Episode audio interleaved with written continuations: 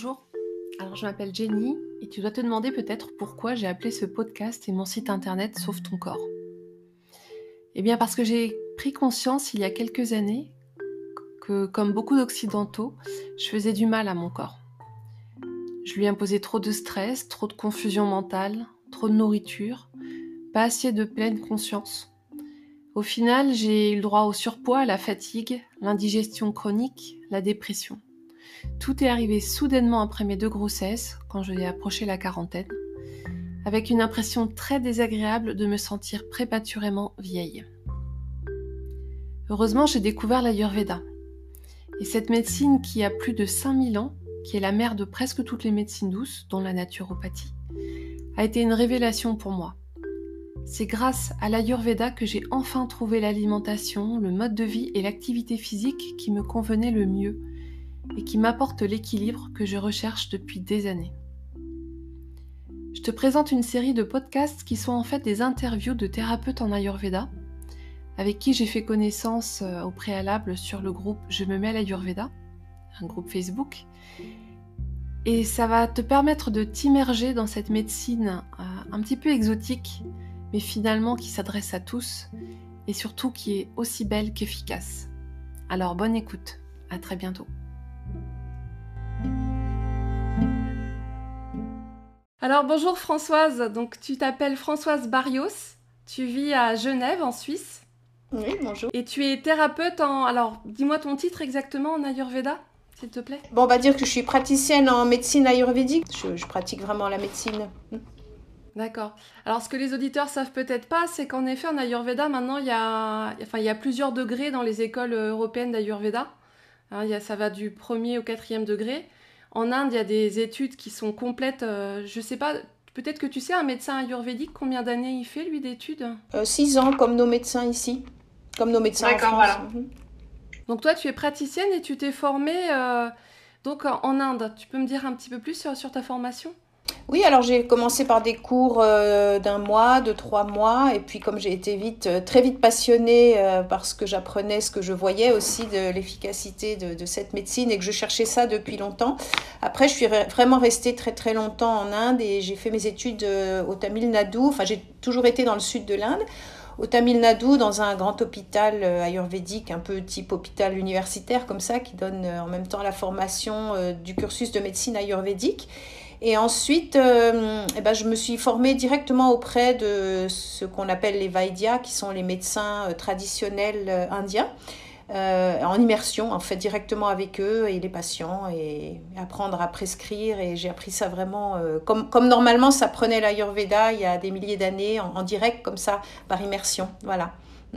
Ah, c'est passionnant. Et du coup, tu, ça veut dire que tu as vraiment dédié ta vie à ça pendant 5 ans en continu? C'était Ou c'était des allers-retours entre l'Inde et, Genève? Oui, alors je faisais des allers-retours, mais j'ai passé quand même beaucoup de, de temps euh, dans l'année en Inde jusqu'à, je ne sais pas si tu l'as vu, jusqu'à des rencontres, mais ça on pourra en parler après, qui ont abouti à la création de, de ce centre de soins ayurvédiques au Kerala que j'ai co-créé en fait avec une équipe indienne il y a, il y a ah, cinq ça, ans. On en reparler. Voilà. Mhm. Donc je suis très immergée dans l'Inde, moi. oui, je vois ça. Alors du coup, euh, qu'est-ce qui t'a amené à l'Ayurveda concrètement? Euh, C'est un déclic C'est une personne C'est alors, c'est deux choses. Moi, déjà, à la base, avant d'être euh, dans l'Ayurveda, je suis psychologue clinicienne. Je, le suis toujours d'ailleurs. Hein. Je pratique un peu moins parce qu'avec l'Ayurveda, j'ai moins le temps. Mais j'étais en recherche par rapport à la psychologie, en fait, et je travaillais à l'époque dans les hôpitaux psychiatriques.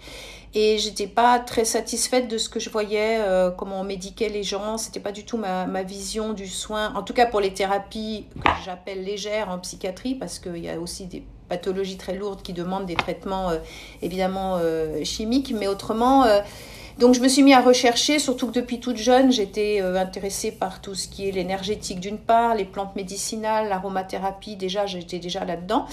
Et en fait, j'ai cherché, cherché, cherché, je trouvais pas, j'avais pas d'appel pour la médecine chinoise, l'aromathérapie, j'ai fait plusieurs niveaux de formation, mais c'était toujours pas ça non plus, jusqu'à ce que l'Ayurveda arrive sur ma route euh, par le biais d'une discussion avec un collègue et que je parte en Inde. Et là, c'était vraiment la révélation de ce que je cherchais, vraiment, c'était ça que je cherchais dans, dans tous les domaines.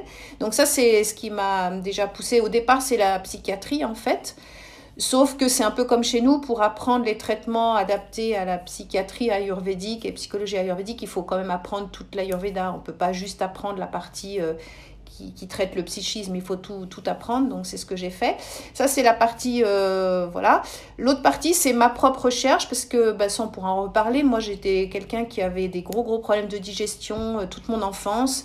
Euh, j'avais tout le temps mal au ventre. Je me rappelle pas d'avoir été bien dans l'enfance sans maux de ventre, sans après le repas être plié en deux dans la rue, des choses comme ça.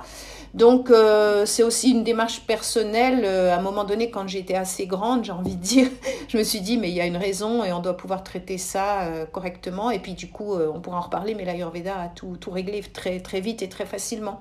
Voilà, donc une double démarche. Mhm. Merci. du coup, quel est ton, ton prakriti? Vata Kapha. Pour certains médecins ayurvédiques, parce que c'est encore un grand, grand discours, la prakriti, moi ce serait Vata Kapha. Certains diraient Vata Pitta. Moi je ressens plus que c'est juste Vata. Alors le Vata dominant, c'est sûr. Et moi je pense que Vata Kapha me semble plus juste que Vata Pitta. Pour plein... Justement, est-ce que tu peux me donner un petit peu ton point de vue? Parce qu'on voit beaucoup sur le groupe, par exemple, je me mets à l'Ayurveda. Beaucoup de gens se focalisent énormément sur la prakriti et j'ai vu que tu avais apporté des réponses euh, justement intéressantes là-dessus.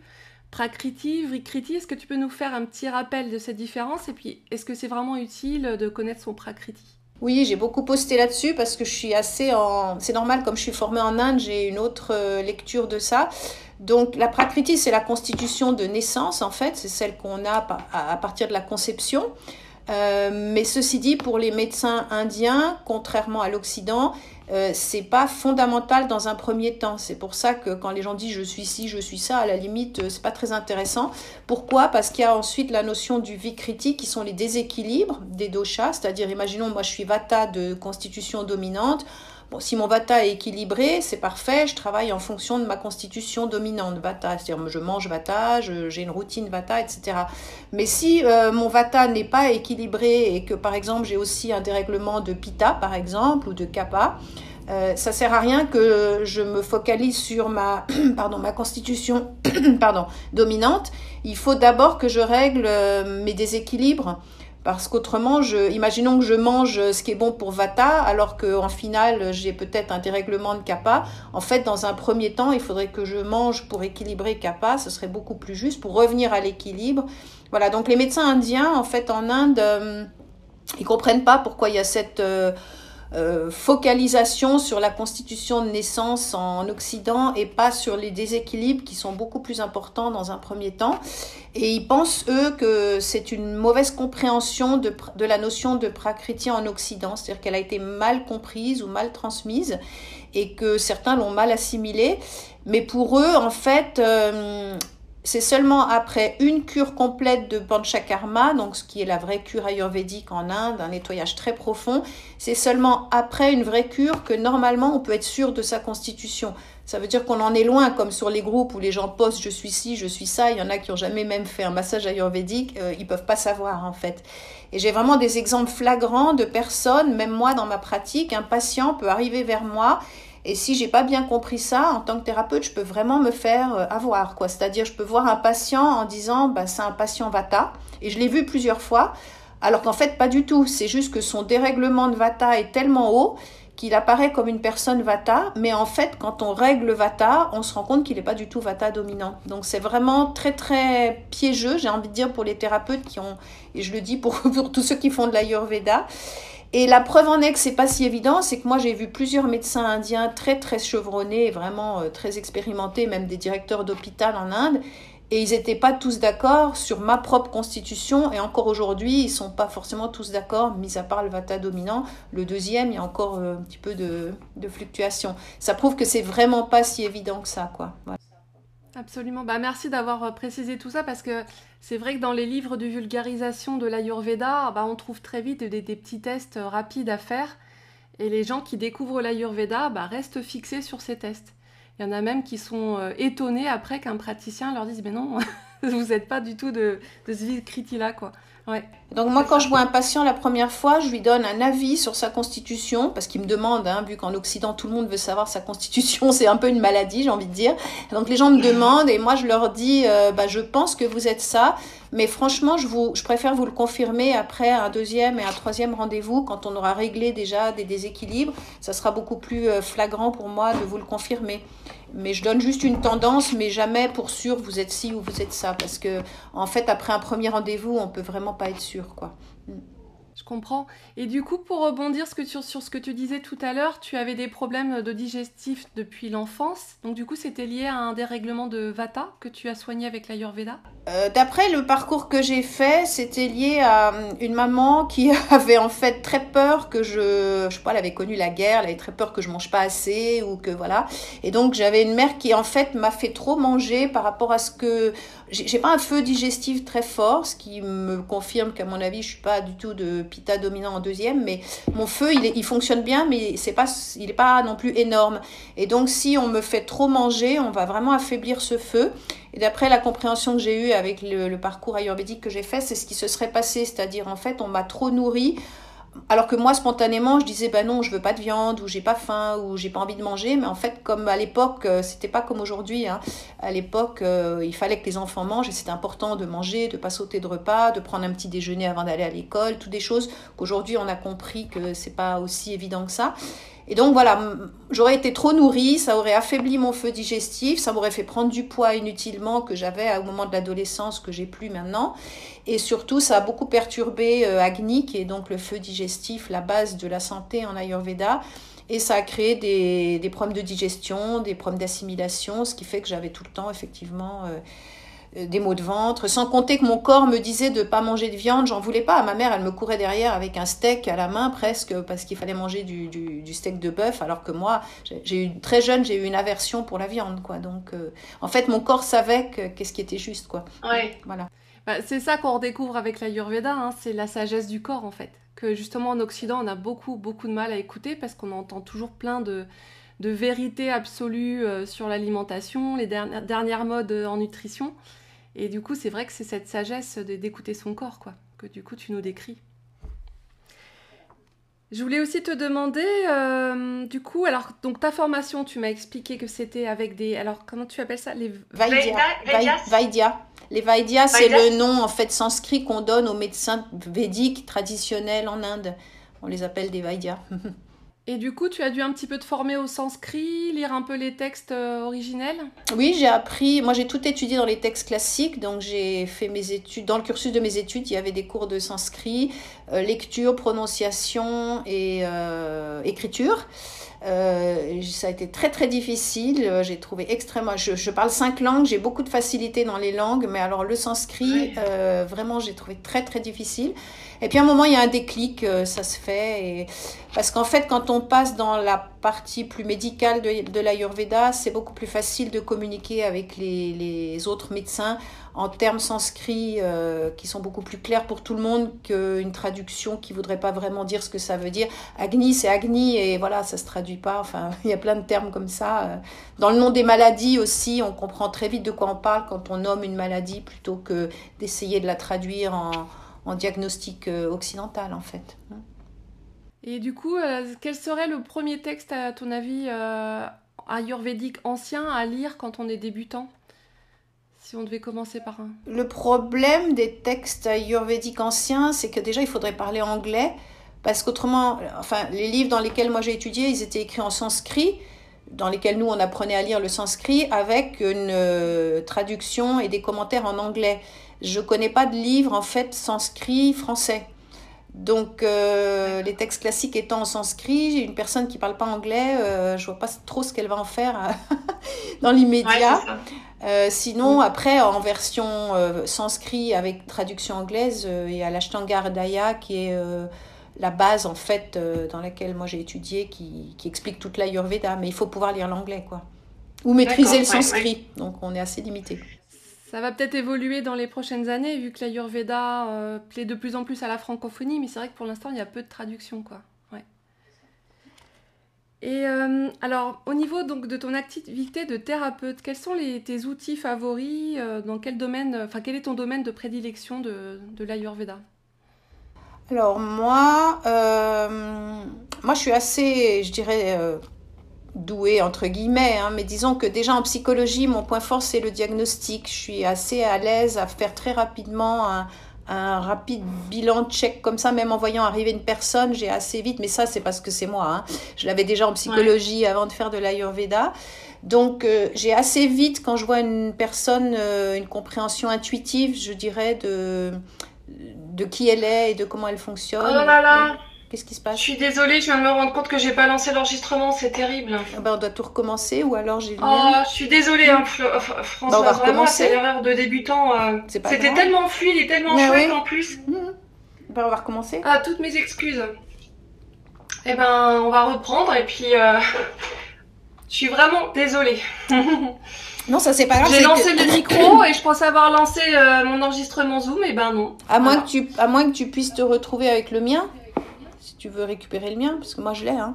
Ah, bah oui, c'est pas mal ça. Comme ça, ouais, parce que là j'ai 14 ah, minutes d'enregistrement. de ton côté? Oui, moi je l'ai. Bon, on est sauvés. Voilà, j'ai 14 minutes d'enregistrement, tu l'auras, donc euh, voilà. Ah, bah je te remercie, heureusement. Oh là là, bon, bah alors c'est bon. Bah surtout que je dis jamais deux fois la même chose, donc si on recommence, ça sera différent, quoi. C'est pour ça, ça aurait été dommage, franchement. Bah, heureusement que t'as enregistré. C'est bon, ouais, je te bon, alors, du ça arrive. ce, que, ce que tu... Bah alors oui, du coup, à la fin de la réunion, tu enregistreras bien, tu feras bien la sauvegarde. Oui. oui, Et comme ça, je pourrais remonter, c'est parfait. Ah, je suis soulagée, merci. Donc les outils, voilà. Alors, euh, bah, tu, tu l'as lancé là, c'est bon? Donc du coup, attends, je vais le, je vais le lancer, je vais, je vais regarder sur quoi je repars. Ah oui, donc sur les outils. On va recommencer là-dessus. Oui, tu me reposeras la question. Donc du coup, quels sont euh, ou quel est ton outil ou quels sont tes outils euh, préférés euh, de l'Ayurveda pour soigner tes patients? Alors, donc, mes outils préférés, moi, j'aime beaucoup les plantes médicinales. c'est vraiment quelque chose dans lequel je suis assez à l'aise. Mais intuitivement, euh, comme j'ai dit, moi j'ai appris l'Ayurveda aussi en, immersion. Donc euh, c'est comme si, euh, parce que pour une pathologie, il y a plusieurs plantes possibles, plusieurs mélanges de plantes possibles pour la même problématique. Pardon, c'est mon, enregistrement qui tombe, excusez-moi. Et, et, en fait, intuitivement, j'ai une assez grande facilité à sentir quelle est la plante juste pour la personne, en fait, parmi X plantes. Euh, parfois, c'est comme si la plante me parle euh, quelque part. J'ai vraiment euh, cette facilité, donc ça aide beaucoup. Donc j'aime beaucoup les plantes médicinales. Le deuxième outil, pour moi, c'est l'alimentation. Je suis très, très à l'aise et j'aime beaucoup donner les, les, conseils de rééquilibrage alimentaire. Je donne aussi des cours de cuisine ayurvédique. Je suis très à l'aise dans les épices. voilà, c'est les outils que je préfère. Euh, là où je suis moins à l'aise, c'est tout ce qui est corporel. J'ai appris tous les massages pendant mes études et tout, mais je ne suis pas une grande fan euh, de massage. C'est pas là où je m'épanouis le plus à donner des massages. Euh, oh, pourquoi tu as disparu là?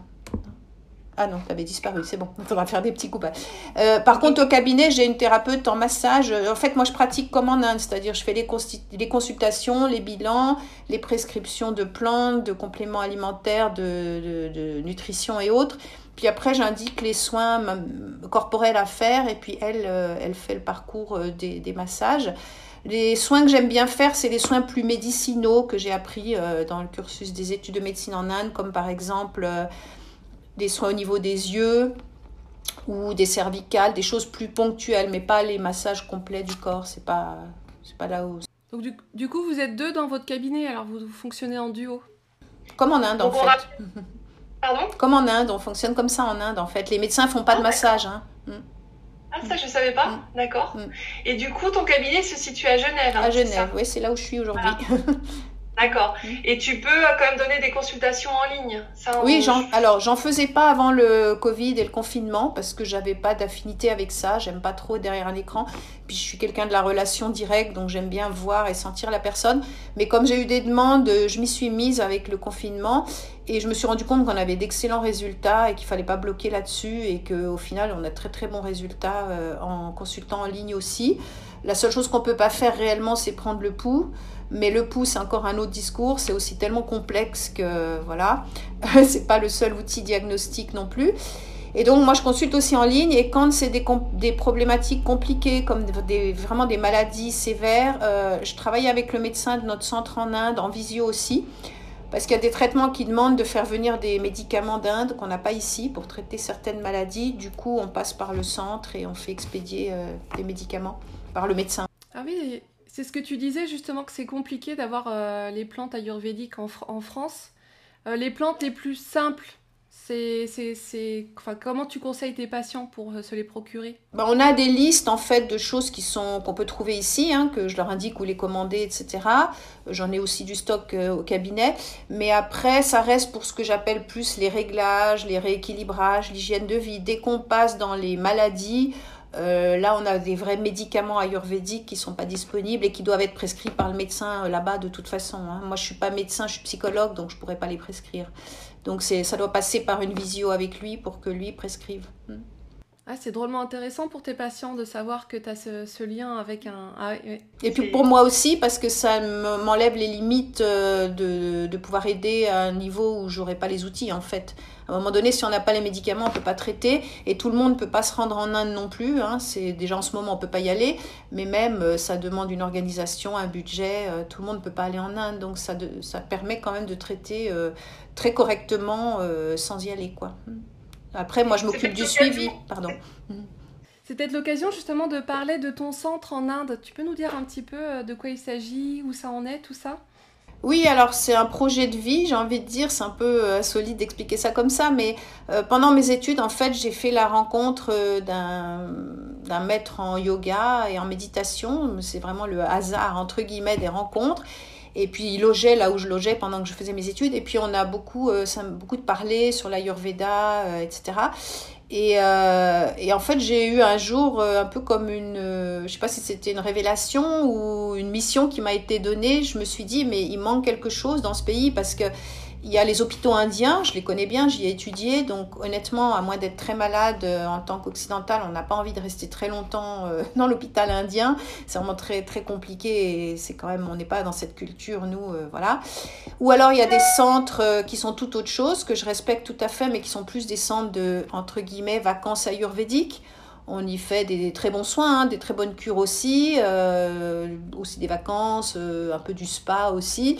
Euh, mais il y a des choses qui ne sont pas vraiment dans, dans la tradition vraiment stricte de l'Ayurveda. Et je trouvais qu'il manquait une structure en fait euh, adaptée aux occidentaux mais qui soit comme un hôpital où on puisse vraiment venir traiter des maladies graves dans un confort euh, où on puisse rester longtemps sans voilà sans être malmené etc et puis on comprend ce qui se passe et puis où il y a un accompagnement. Donc on a créé ben voilà on a eu l'idée ensemble et ça collait bien. Puis avec la famille qui a collaboré on a on a donc créé ce centre au, au Kerala au nord du Kerala. Un petit centre qui a huit chambres euh, qui est fermé actuellement, bien sûr, malheureusement, c'est la première année qu'on est fermé euh, toute la saison là, mais où on reçoit régulièrement des patients qui viennent chez nous d'ailleurs depuis le début, certains euh, depuis la première année, reviennent chaque année faire leur cure, leur traitement, et on pratique là-bas vraiment l'ayurveda. En fait, on a une licence d'hôpital, donc on est un petit hôpital indien ayurvédique, on traite aussi les patients locaux, et, mais dans un peut-être un, accompagnement plus adéquat peut-être, et puis où les gens peuvent comprendre aussi ce qu'ils font et ce qui se passe. Parce qu'il y a des gens qui ne parlent pas anglais, en France notamment, en Suisse aussi, et donc pour eux, aller se faire traiter à l'hôpital indien, c'est un peu compliqué quand même, si on ne parle pas du tout anglais. Voilà. Donc c'est... C'est un sacré beau projet, et du coup... Euh, euh, du coup, il est, fermé actuellement, c'est-à-dire que même pour les soins locaux, il ne peut pas euh, être, euh, être actif là actuellement. En fait, là, il y avait des directives, tout était fermé. Maintenant, gentiment, ça rouvre un petit peu. Donc, les gens locaux peuvent aller consulter le médecin, retirer des médicaments. On a aussi tout un côté social, caritatif. On offre aussi des consultations, des médicaments pour les, les personnes plus dans le besoin. Mais, mais voilà, autrement, pour les cures, pour nous, il faut attendre. Et tu l'avais ouvert, enfin, il s'est ouvert quand ce centre? Il y a 5 ans. Il y a 5 ans. 5 ans? Ouais, C'est un sacré beau projet, hein, bravo. C'est un centre aussi de formation. On accueille aussi des thérapeutes. Euh, euh, des thérapeutes en Ayurveda qui sont déjà venus régulièrement de, France ou d'ailleurs, et puis qui peuvent euh, s'immerger aussi dans la vie d'un centre ayurvédique pendant euh, quelques semaines, un mois, voire plus. On en a qui sont restés parfois toute une saison et qui apprennent avec le médecin, avec moi-même. voilà. Donc, tu es en relation avec des, des, écoles d'Ayurveda en, en, Europe, par exemple, pour pour faire éventuellement que les gens fassent des stages Jusqu'à maintenant, pas tellement, parce que j'ai reçu des demandes au coup par coup. Puis comme on est un petit centre, on n'a pas vraiment une capacité euh, d'accueil. Mais on avait euh, une formation de groupe qui avait été programmée pour octobre dernier, On avait 7-8 personnes inscrites de thérapeutes qui voulaient venir euh, faire cette formation sur place. Puis ça a été annulé, donc euh, enfin reporté, j'espère. Hmm. Et quand il rouvrira en tant que patient, il faut, faut compter un séjour de, de combien de temps minimum pour, euh, pour recevoir des soins? Alors nous, on aime bien parler de 3 semaines pour une cure ayurvédique. On trouve que c'est vraiment une bonne moyenne. si on n'a pas le temps ni le budget, on peut faire 2 semaines, mais c'est un peu dommage parce qu'il y a des soins comme les lavements notamment qui pourront pas être faits en deux semaines parce que ça demande une préparation qui est plus longue. Euh, donc trois semaines, ça permet de déjà faire une bonne détoxification, une bonne cure complète. Si on a une maladie plus sévère, des problématiques plus graves, j'ai envie de dire, euh, le médecin aime bien même avoir les gens un mois si c'est possible parce qu'on peut aller encore plus loin. Mais comme dit le docteur là-bas, moi je fais avec le temps que j'ai. Hein. C'est très indien comme philosophie. Si j'ai trois jours, je fais trois jours. Si j'ai un mois, je fais un mois. Après, euh. Mais trois semaines, je trouve qu'on a déjà des très bons résultats après. Je mettrai toutes les coordonnées de, ce centre hein, sous la vidéo, donc euh, les gens pourront se renseigner auprès de toi. Il y a une question que j'aime bien poser aux, gens qui, donc euh, font de l'Ayurveda, bah, c'est déjà quels sont leurs mentors en Ayurveda? Est-ce qu'il y a des gens qui t'inspirent énormément? Alors euh, moi en matière, j'ai un peu froid dans le cabinet. Moi en matière d'Ayurveda, euh, j'ai eu la chance de connaître euh, le docteur Vassant Lad que certains qui pratiquent l'Ayurveda connaissent. J'ai été invitée à donner une conférence au Canada dans le cadre de la Société canadienne d'Ayurveda il y a deux ans ou trois ans je crois. Et le docteur Vassant Lad parlait et était présent dans cette conférence, donc j'ai pu le rencontrer. Et c'est quelqu'un que dont j'avais déjà lu beaucoup de ses ouvrages, je les ai presque tous à la maison et pour moi, ça reste une référence dans, dans ce qu'il dit, dans sa perception, dans sa façon d'expliquer l'Ayurveda. Euh, voilà, j'aime beaucoup. Ma deuxième référence, c'est euh, le docteur Yuni Krishnan, que personne ne connaît, mais qui est le docteur euh, de notre centre en Inde, parce que bah, déjà, ça a été mon maître, mon enseignant aussi. Et puis, c'est toujours. Et puis, je trouve qu'il incarne tellement le profil d'un médecin ayurvédique tellement traditionnel que c'est quelque chose, rien que de baigner dans son énergie, on baigne déjà dans l'Ayurveda avant même qu'il ait parlé. Donc, c'est pour moi, c'est pour moi c'est ça l'Ayurveda. Quoi, c'est une personne quand elle voit rentrer le patient ou même là en visio, il nous a fait des diagnostics en visio après deux, deux secondes de visio et qui se sont révélés justes en ayant la personne à l'autre bout du monde et sur un écran, j'ai trouvé vraiment fascinant. Et sans histoire de pas reprendre le pouls ou de tirer la langue, euh, même pas. Hein. Après cinq minutes, c'était déjà posé. Et ça s'est révélé juste dans les examens, donc c'est vraiment fascinant. Ça, confirme le sentiment très fort que j'ai qu'il y a une grande part d'intuition euh, chez les, praticiens ayurvédiques. Hein. C'est une forme de méditation pour ces médecins de pratiquer l'ayurveda. Je pense que ce docteur rentre dans une forme de méditation quand il est en face du patient. Et en fait, souvent, ça interpelle les patients en Occident que ces médecins parlent très peu et qui posent très peu de questions et ils se demandent comment... Euh, comment ils peuvent avoir en fait un diagnostic alors que chez nous on est habitué à raconter tellement de choses aux médecins et poser 50 000 questions et en fait eux après trois questions parce que je pense que vraiment ça vient par d'autres d'autres canaux hein. mais ça c'est assez rare hein. c'est vraiment mais les vrais médecins védiques c'est ça hein. c'est ceux qui voient rentrer le patient ils le voient marcher dans le cabinet jusqu'à ce qu'il vienne s'asseoir ou là même en visio et ils savent déjà quoi c'est ça hmm. Et justement, est-ce que ça impose une discipline au thérapeute, justement, pour être bon dans son métier de thérapeute en Ayurveda? Est-ce qu'il doit vraiment avoir une discipline Est-ce que ce sont des gens qui vont faire euh, du yoga, de la méditation régulièrement? Est-ce que pour toi, euh, c'est lié, quoi?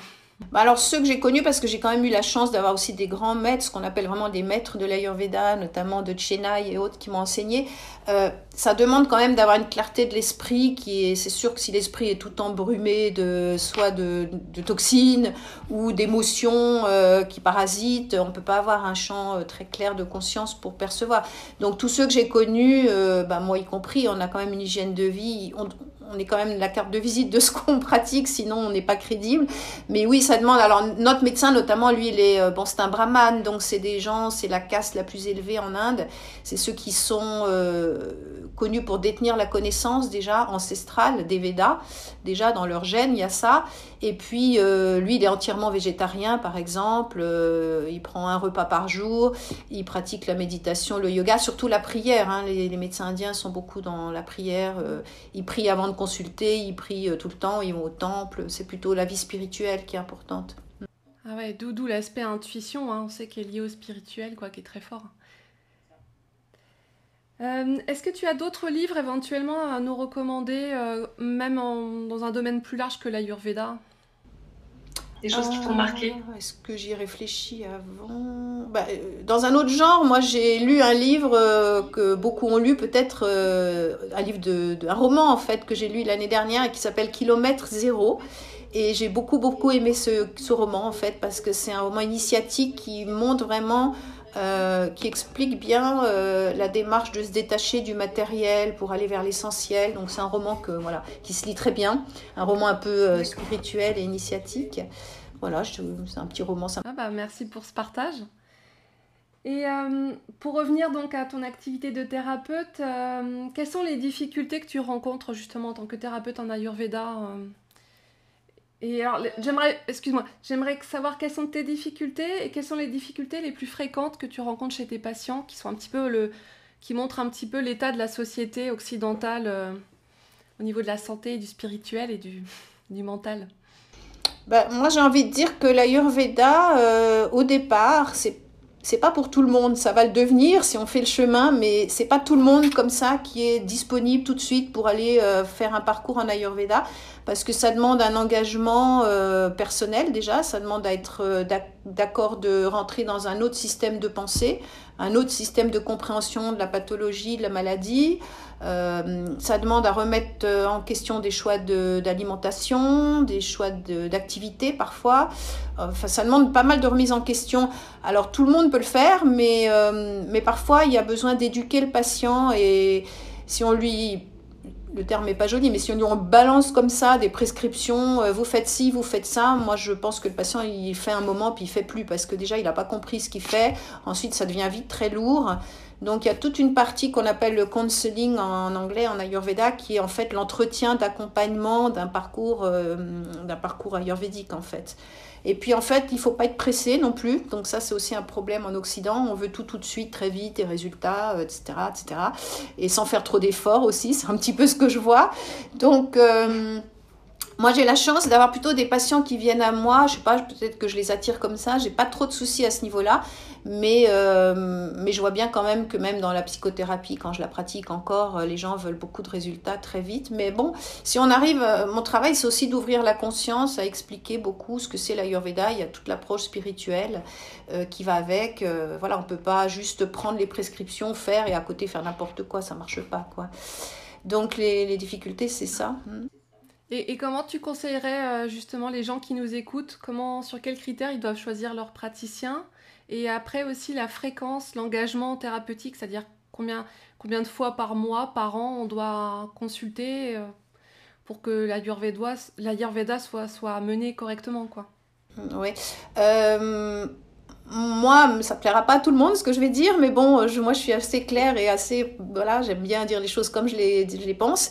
Euh, moi, pour moi, un critère d'un praticien en Ayurveda, et je parle pas que pour moi, euh, c'est quelqu'un qui a au minimum mis les pieds en Inde.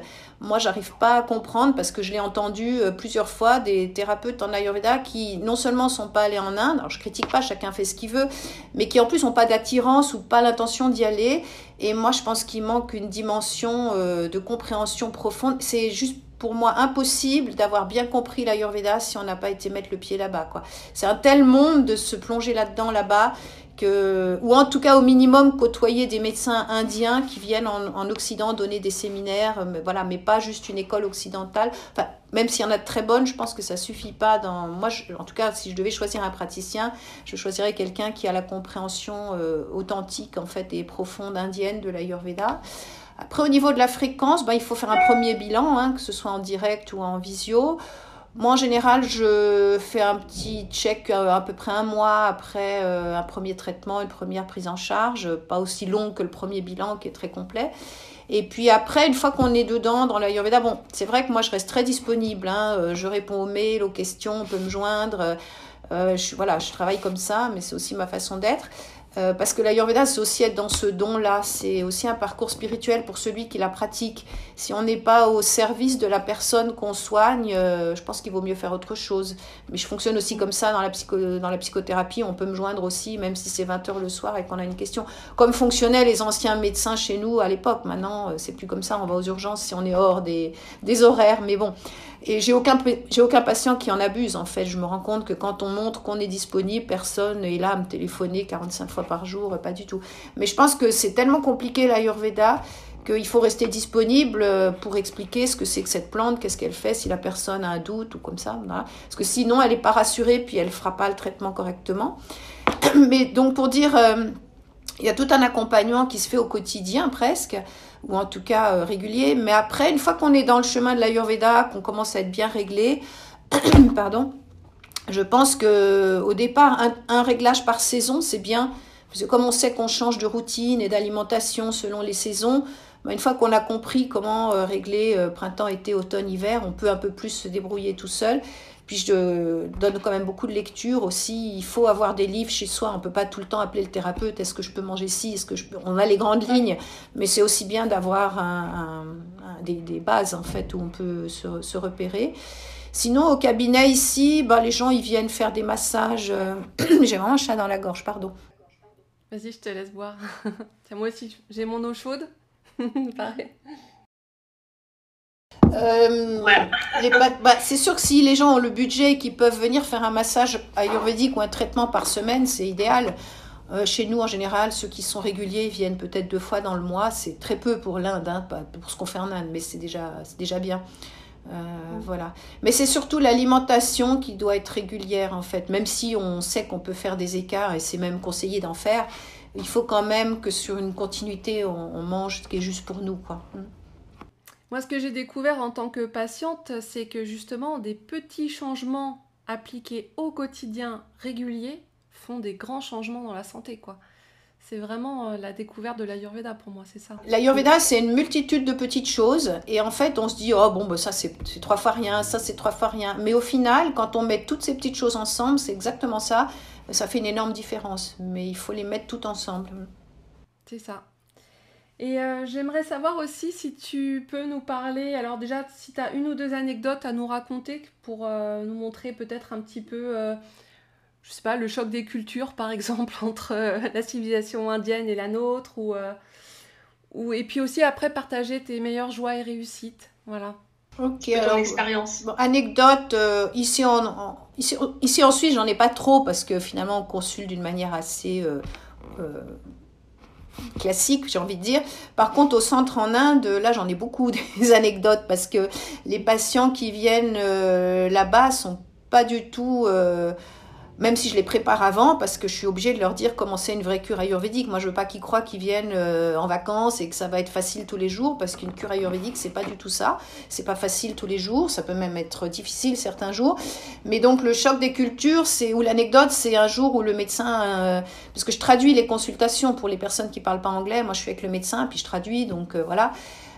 déjà, je dois dire que la, la la façon dont on fonctionne en Occident de poser toutes ces questions, de parler autant, euh, parfois euh, je suis presque gênée parce que pour le médecin qui lui parle si peu et qui est beaucoup dans le silence, des fois je suis obligée de couper la parole, autrement euh, nos patients ils partent à raconter des choses qui pour le médecin sont, sont pas du tout nécessaires. Mais bon, ça c'est normal, on est formaté comme ça. Mais non, l'anecdote c'est le jour où le médecin, une fois on a fini une consultation et puis en sortant il me dit, il m'a tout simplement dit avec sa grande sagesse, mais pourquoi chez vous les gens ils sont comme ça? Mais ça m'a choqué euh, et, j'ai pris conscience en fait euh, de, de, de, la diff et en fait il voulait parler euh, du stress, de l'agressivité, de la colère, de tout ce qui nous caractérise nous ici parce que voilà on connaît ça hein, et qui ne fait pas partie de la de l'Indien en fait. l'Indien ne se met jamais en colère, il est toujours très poli. Ça ne veut pas dire qu'il n'a pas euh, de la colère, mais comme il va au temple, qu'il prie et qu'il a une vie spirituelle, la colère atteindra pas des, des proportions comme chez nous, par exemple. Agressivité, euh, moi j'ai pas connu, enfin j'ai pas connu d'Indien agressif. Euh, voilà, il y en a certainement. On sait que l'Indien, voilà, mais en tout cas ceux qui pratiquent l'Ayurveda, j'ai, j'ai pas connu. Donc voilà, il parlait de tout ça et puis surtout du stress, quoi. Il comprenait, c'était surtout ça. On avait fait plusieurs consultations avec des niveaux d'agitation intérieure et de stress qui empêchent même d'entendre le docteur, quoi. Donc, euh, tellement la personne est, dans un état intérieur d'agitation. Donc, euh, voilà, ça c'est l'anecdote. Euh, pourquoi, pourquoi chez vous vous êtes stressé comme ça, quoi Enfin, qu'est-ce qui fait que. Et ça fait beaucoup réfléchir quand on nous dit une chose comme ça. Hein. et, donc, tes, plus grandes joies, tes plus grands bonheurs en tant que thérapeute? Bah, mes plus grandes joies, bah, c'est quand on voit des personnes à qui on a changé la vie, notamment des personnes qui sont comme j'étais au départ dans l'Ayurveda, qui peuvent plus rien manger euh, que du riz et des courgettes bouillies parce qu'il n'y a plus rien qui passe et que voilà, euh, qui sont épuisées à devoir être euh, chez nous en Suisse à l'assurance invalidité parce qu'elles peuvent plus travailler, et puis qu'on voit qu'avec l'Ayurveda, petit à petit, c'est des, des, renaissances. Donc ça vraiment, c'est ce qui motive au quotidien. Après, euh, j'ai vu au centre en Inde, euh, notamment une patiente euh, qui était venue pour récupérer d'un AVC, AVC, donc une patiente qui est venue avec une jeune, jeune patiente, elle avait fait un AVC assez jeune, mais quand on voit qu'elle arrive là-bas et qu'elle ne peut pas elle-même manger seule et que son mari doit la nourrir, puis qu'après deux semaines de traitement, deux semaines seulement, euh, elle peut faire une vidéo qu'elle envoie à sa famille en mangeant, certes lentement, mais en, quand même en montant sa cuillère euh, pour manger seule, pour la personne, c'est un, un, regain, euh, retrouver son indépendance, et j'en ai plein des, des, anecdotes comme ça, quoi. Donc ça, c'est sûr. c'est magnifique. Voilà, surtout en deux semaines. Ça va parler à nos auditeurs. Voilà, est-ce que tu as hum, éventuellement un mot final, euh, une petite chose à ajouter euh, avant de, terminer cette interview? Ben, moi, je pense que pour terminer, l'Ayurveda, c'est vraiment une aventure magnifique. C'est un chemin de, développement personnel, en même temps qu'être une thérapie, une médecine et tout ce qu'on veut, des règles d'hygiène de vie. Euh, c'est fascinant qu'elle a des milliers, milliers d'années et qu'elle est toujours aussi efficace. Et c'est parce qu'elle est aussi authentique. C'est pour ça que je me bats tout le temps tellement pour qu'on conserve l'authenticité de cette médecine. Parce que si elle est efficace aujourd'hui, c'est parce qu'elle est restée authentique. On sait qu'à partir du moment où elle va commencer à être adaptée à ci, adaptée à ça, elle va perdre de sa puissance et on perdra dans les résultats. Donc euh, voilà, la, conclusion, c'est que tous ceux qui sont euh, attirés par une expérience de changement profond personnel au niveau physique, psychologique, émotionnel, spirituel, qui veulent se développer aussi euh, personnellement, bah, je les invite à, se lancer dans, dans ce monde de, de l'Ayurveda parce que vraiment, ça, ça en vaut grandement la peine. Voilà. Et du coup, comment on peut se lancer dans ce parcours avec toi? Comment on peut te contacter? Qu'est-ce que tu, comment on peut accéder à ton cabinet, par exemple? Alors, je, oui, moi j'ai un site, je sais pas si tu vas, je pense que tu vas poster ça. J'ai un site internet, tu pourras poser mes, poster mes coordonnées personnelles. J'ai aussi une page Facebook. Moi, je pense que quand, quand on ne sait pas comment démarrer en Ayurveda, la première chose à faire, c'est un, un rendez-vous, une consultation de bilan. Euh, déjà pour comprendre qui on est, qu'est-ce qu'on veut, qu'est-ce qu'on veut changer dans sa vie. Et ça peut se faire au cabinet, bien sûr. Euh, et puis, comme je disais, depuis le confinement, on est très à l'aise maintenant en visio. Et puis, euh, commencer par un bilan. Quoi. Ça dure quand même une, bonne heure et demie, souvent. Donc, c'est conséquent. On fait le tour de beaucoup de choses. Et ça permet de commencer, en fait, un, parcours. Quoi. Voilà. Écoute, merci beaucoup Françoise parce que c'est très très complet et tu m'as appris aussi plein de choses c'est un vrai plaisir d'échanger avec toi parce qu'on voit la passion et puis euh, aussi euh, vraiment l'envie d'aider et de faire le bien autour de toi, quoi. Ça se sent. Donc je te remercie beaucoup pour ce moment. Euh, Merci à toi pour cette belle initiative. C'est vrai que je partage volontiers ce qui est vraiment une passion dans ma vie et puis bon, moi j'ai compris euh, qu'une de mes missions, c'était de transmettre, ça je l'ai vraiment compris dans mon, ce qu'on appelle mon karma et mon dharma, surtout ce que je dois réaliser, c'est vraiment de transmettre les connaissances authentiques de l'Ayurveda en Occident. C'est vraiment ça qui est mon travail. Et faire en fait ce pont entre l'Inde et l'Occident, j'ai vraiment euh, compris que c'était ça ma mission de vie. Donc voilà, je reste disponible à toutes les personnes qui voudront... Euh, euh, s'adresser à moi pour, euh, pour la suite. Et puis merci à toi de, de m'avoir accueilli. C'était très très euh, agréable cet entretien. Bah, je t'en prie, puis bah, je te dis à bientôt. Donc on va poster toutes les informations sous la vidéo et puis il y aura une fiche sur mon site internet où j'expliquerai, je résumerai tout ce que tu as dit sur la vidéo. Alors peut-être pas tout, mais je résumerai les, les plus grands points. Merci beaucoup Françoise. Au revoir.